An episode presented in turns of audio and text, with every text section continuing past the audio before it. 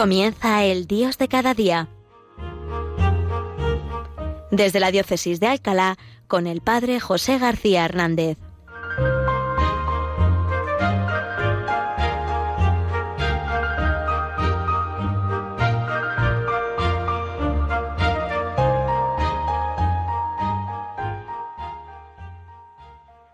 Buenos días, queridos oyentes de Radio María, seguidores de este programa, El Dios de cada día, que hoy hacemos desde esta preciosa ciudad de Alcalá de Henares, en Madrid, esta ciudad regada con la sangre de los santos niños, justo y pastor, niños mártires.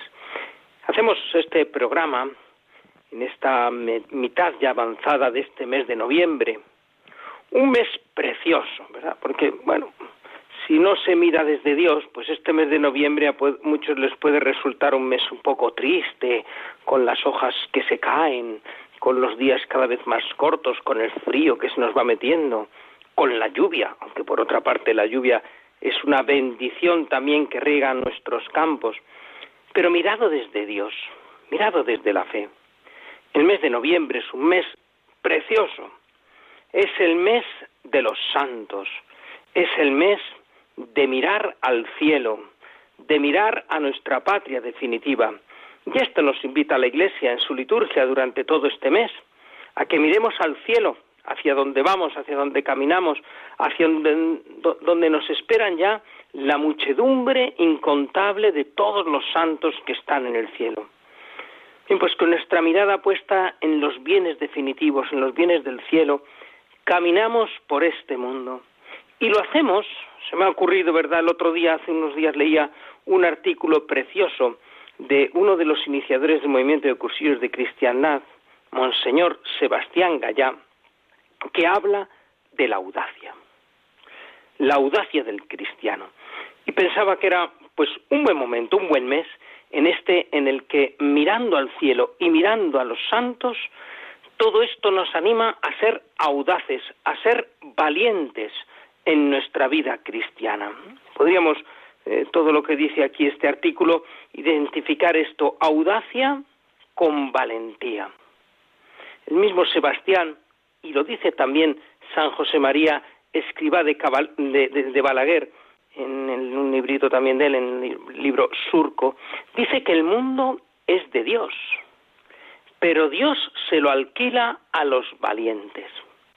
Pues bien, quisiera que esta reflexión del Dios de cada día de, hoy fuera una invitación a la valentía, a la audacia cristiana.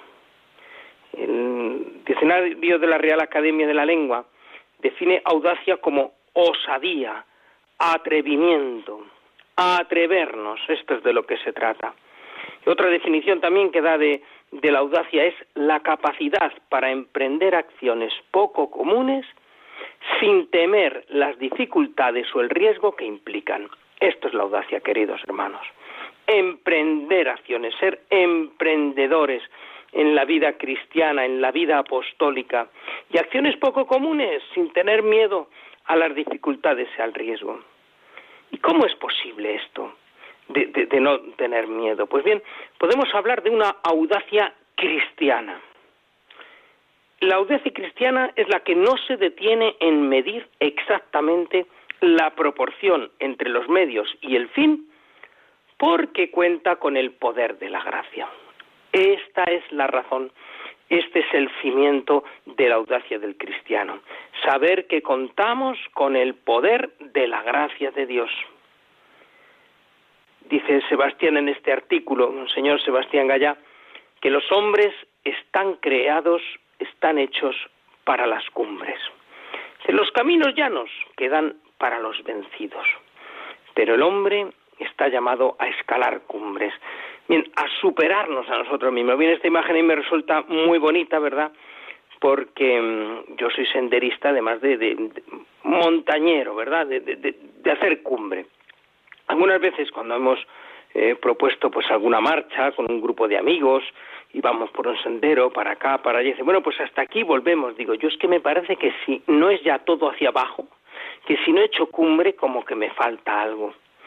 Y bueno, pues esto, esto es la audacia cristiana, ¿verdad? Que no nos conformemos con menos que hacer cumbre. Estamos hechos para las cumbres, los cristianos, las cumbres en la vida espiritual, las, para las cumbres en la vida apostólica. Y sigue comentando este artículo. Aun no saltando la desproporción entre los medios y el fin, queda un campo muy ancho para tus ensayos y tus realizaciones. No te excedas, pero no te quedes corto. No peques por carta de más, pero no peques por carta de menos. No seas temerario, pero no seas cobarde ni comodón.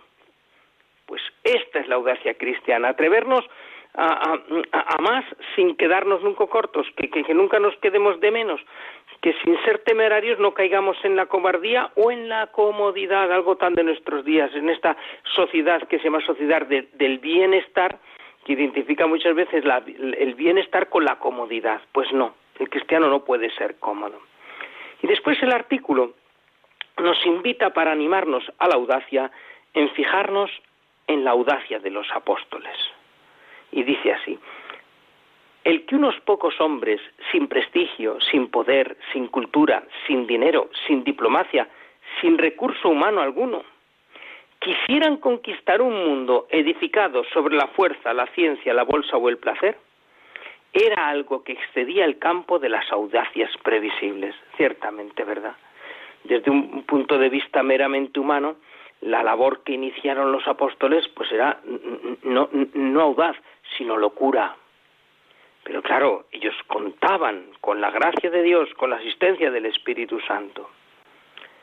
Yo me quiero imaginar a cualquiera de los doce desembarcando una mañana cualquiera en los puertos del imperio, como San Pablo en sus viajes misioneros, ¿no? ¿Qué hacer luego? ¿A dónde ir? ¿Con quién contar? Si solo contaban con el Maestro y su promesa, yo estaré con vosotros. Fuera de eso, nada. Fuera de eso, solo su temple, su voluntad de decisión, sabiendo que en todo momento se estaban jugando la vida. Pero ¿qué seríamos hoy nosotros si a ellos se les hubiera antojado ser más, diríamos, prudentes? Pues esta es la audacia de los apóstoles, queridos hermanos, que hizo que de unos pocos la buena noticia del Evangelio y la Iglesia se expandiera por todo el mundo entonces conocido y llegara hasta los confines del Imperio Romano ya en el siglo I. Bien, habla aquí Sebastián allá de, de, esta audacia de los apóstoles, pero podríamos hablar de la audacia de muchísimos personajes bíblicos, la audacia de los profetas, ¿eh? Que en, momentos también difíciles no dudaban decirle la verdad al pueblo y se jugaron la vida por, por, la verdad. Y sobre todo, la audacia de la Virgen María que ante el anuncio del ángel, una noticia eh, de, de, que va a ser la madre de Dios, nada más y nada menos, mm, de que además va a ser madre siendo virgen, algo que humanamente pues podía parecer también locura, pues esta audacia sobrenatural, esta audacia de la Virgen María, fundada en el poder y en la seguridad de contar con Dios y con su gracia, no en vano así la saluda el ángel, llena de gracia, pues esta audacia es la que le lleva a María a decir sí. Bien, habla también eh, eh, Monseñor Sebastián en, en este artículo de la audacia de los últimos papas, ¿verdad? Bueno, como el artículo es antiguo, él se queda en, Pablo VI, pero, pero podríamos decir más, ¿no? La audacia de un San Juan XXIII, ¿eh? que un papa elegido pues ya mayor, ya anciano, parecía que iba a ser un papa de transición y convoca un concilio ecuménico, ¿no? O la audacia de San, Pablo, Pablo VI, que en una época dificilísima para la Iglesia de secularizaciones, pues afrontó toda esta etapa. La audacia de un San Juan Pablo II, que no le importó recorrer no sé cuántas veces el mundo entero y viajando para acá y para allá, anunciando la noticia del Evangelio y confirmando en la fe a las comunidades cristianas. La audacia de un Benedicto XVI que mm, puso, volvió a poner los cimientos, la base de la verdad y hizo una labor tan impresionante en los años que estuvo en el pontificado. Y la audacia, como no, del Papa Francisco, un hombre también que, que está haciendo esta mm, labor impresionante en la Iglesia, renovando, actualizando, mirando aquí y allá cómo llegar mejor a lo que él llama las periferias, con audacia, sin miedo. Pues bien, ahí tenemos, veis, muchos ejemplos de audacia, eh, tanto en la Sagrada Escritura como en la historia de la Iglesia.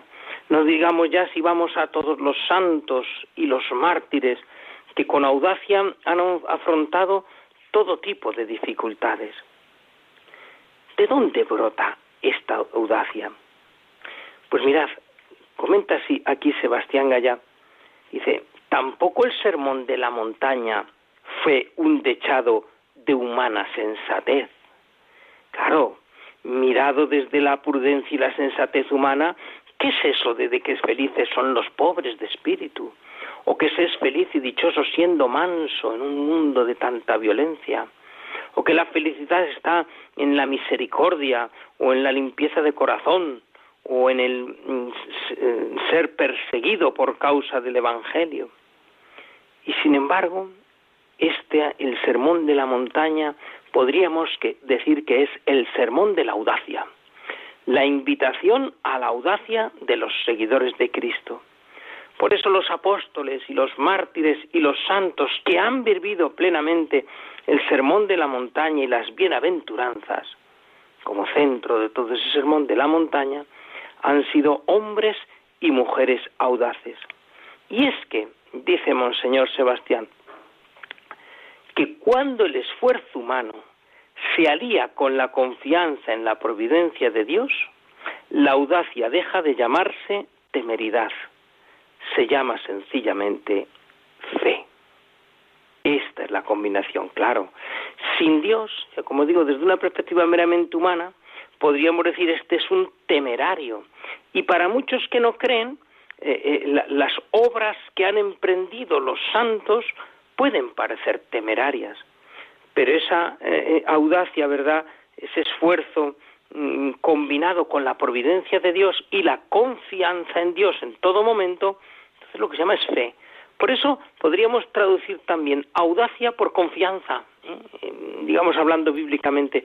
De hecho, buscando yo textos en, en, la Biblia que hablaran de la audacia, he visto que muchas veces los autores que buscan los textos casi los identifican como diciendo, por la confianza en Dios, en su amor, en su gracia, en su providencia, viene la audacia de afrontar empresas tremendas. Pues esta es la audacia, queridos hermanos, que os quiero invitar a vivir en este mes en que miramos a los santos, que miramos al cielo y, el horizonte de hacia dónde, nos, hacia dónde caminamos y de que Dios, con su gracia, está a nuestro lado, nos permite aspirar a metas muy altas. Vamos a tener un momento de reflexión sobre esta audacia con un momento de música.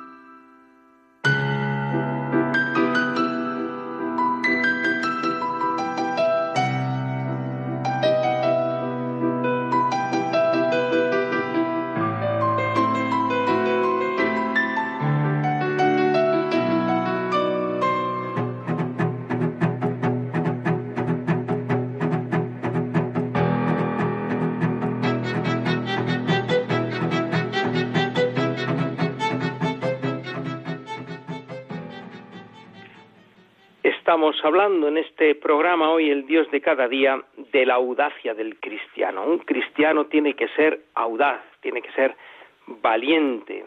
Comenzábamos con esa frase popular que, que han repetido pues también santos importantes de nuestro tiempo como San José María Escribá de Balaguer, que repetía también uno de los iniciadores del movimiento de cursillos, Monseñor Sebastián Gallá el mundo es de Dios, pero Él se lo alquila a los valientes, a los audaces.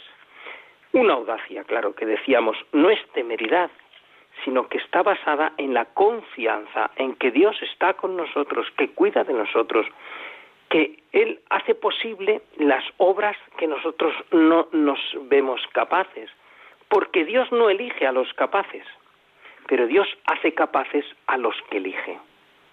Luego podemos afrontar una obra con audacia convencidos de esto. Si tú me llamas para esto, Señor, tú me vas a capacitar para ello. Bien, pues continúa este artículo de Monseñor eh, Sebastián Gallán, recogido en un librito llamado Reflexiones para cursillistas de cristiandad, diciendo, alguna vez en la vida se te exigirá que seas un héroe, pero cada día, todos los días, se te pide que no tengas el ánimo encogido y apocado que no te dejes avasallar por los respetos humanos, que no te asusten demasiado las críticas semiburlonas de los demás, que no te amilanen las contrariedades con que otros han tropezado, que no te acomodes a hacer sencillamente lo que resulta más cómodo, que no dejes de cumplir tu misión en el engranaje social del mundo y en el engranaje sobrenatural de la Iglesia. Y todo ello, sin audacia, francamente, no es fácil, ¿veis? Hay quien resume Sebastián en, estas mm, preciosas frases, ¿verdad? La tarea de, cualquier cristiano, no tener el ánimo encogido, no dejarse llevar por respetos humanos, ni por críticas, ni por contradicciones, ni contrariedades, eh, no acomodarse, cumplir la misión que Dios nos ha puesto en el engranaje de la Iglesia. Y todo eso es muy difícil de llevar a cabo si no tenemos una actitud de audacia, de valentía. Eso sí, convencidos, sigue diciendo él, no estás solo cuando te sientes solo, ni trabajas solo, ni sufres solo. Llevas contigo al Señor, actúa esa presencia de Cristo en ti. Este es el convencimiento que tenemos que tener para mm, actuar con audacia en, en toda nuestra vida el convencimiento de que llevamos con nosotros al Señor. Por eso yo creo que mm, esta frase que, que, muchas personas dicen a veces, mm, porque quieren tener un planteamiento cristiano de la vida, ¿no? Y dicen, bueno, ¿qué, qué haría en este momento el Señor? A mí no me parece esto muy, muy, muy correcto. ¿Cómo qué haría en este momento el Señor? No, no, pero si, Él está conmigo, no tengo que pensar qué haría, sino hablarle y decir, Señor, ¿qué quieres que hagamos juntos? Esto es tener conciencia de que mm, mm, Cristo está presente en mí, de que lo llevo conmigo. No qué haría Él, Señor, ¿qué hacemos tú y yo? ¿Qué quieres hacer conmigo? ¿Qué quieres hacer en mí en este momento? ¿Qué quieres que hagamos? Esta es, convicción es la base de la audacia cristiana. Y además dice también el artículo, con el Señor en íntima unión vital tienes también a los hermanos. No somos granos de arena, no somos olas que mueren una tras otra en la playa, somos comunidad, asamblea, somos mar. Veis, este también es eh, un fundamento de la, de la audacia cristiana. Tenemos con nosotros a Dios y tenemos a los hermanos. Tenemos una comunidad, formamos un mar con el cuerpo místico que es la Iglesia todos los miembros del cuerpo místico con Cristo cabeza están trabajando por mí. No estoy solo, tengo una buena retaguardia detrás. Vivo de las rentas de muchos.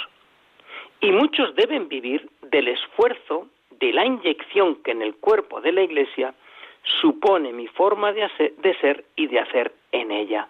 Esta es la, la, responsabilidad del cristiano. Puedo ir con audacia porque no voy solo nunca. El Señor es, va conmigo y detrás tengo también a toda la iglesia, el cuerpo místico de la iglesia, a tantos religiosos y religiosas de clausura, monjes y monjas que rezan por mí y por mi actividad, a tantas personas que en el cuerpo místico con su oración me sostienen en todas mis actividades apostólicas y en mi camino hacia la santidad. Y a la vez yo también. ¿eh? Eh, eh, la Iglesia también depende de mi audacia, de mi esfuerzo, de mi capacidad de entregarme para crecer toda ella. Las oraciones y los sacrificios de muchos me sostienen y yo con los míos sostengo a otro. Por eso termina diciendo el artículo, echa por la borda esta desesperanza pesimista. Y dice Monseñor Sebastián, alguien escribió, por tu prestigio económico eres un cero, por tu prestigio social otro cero, por tus virtudes otro cero y por tu talento otro más. Pero a la izquierda de estos ceros pon una unidad positiva, Cristo. Qué bonita esta idea, ¿verdad? Uno puede decir, bueno, yo por mí soy un cero, un cero, un cero, vale, no sé cuántos ceros tengo en mi vida, pero si tengo seis ceros, ¿eh? y a la izquierda de esos ceros pongo el uno, que es Cristo, tenemos un millón. Esta es la, la grandeza del cristiano. Esto es lo que fundamenta nuestra audacia. Qué magnífica cifra resulta, a pesar de toda mi galería de ceros, si pongo a la, a la izquierda el uno que es el Señor. Por eso, dale al Señor tus ceros y verás lo que Cristo es capaz de hacer contigo. Pues queridos hermanos, que estas mm, palabras de hoy nos estimulen, nos animen a ser valientes, a ser audaces en nuestra vida cristiana. Primero, para no conformarnos con mediocridades y aspirar a la santidad. Y segundo, para no tener miedo a enfrentarnos con cualquier actividad apostólica a la que el Señor nos pueda llamar. Que tengáis un buen fin del año litúrgico y de este mes de noviembre. Os dejo con la bendición de Dios Todopoderoso, Padre, Hijo y Espíritu Santo. Amén.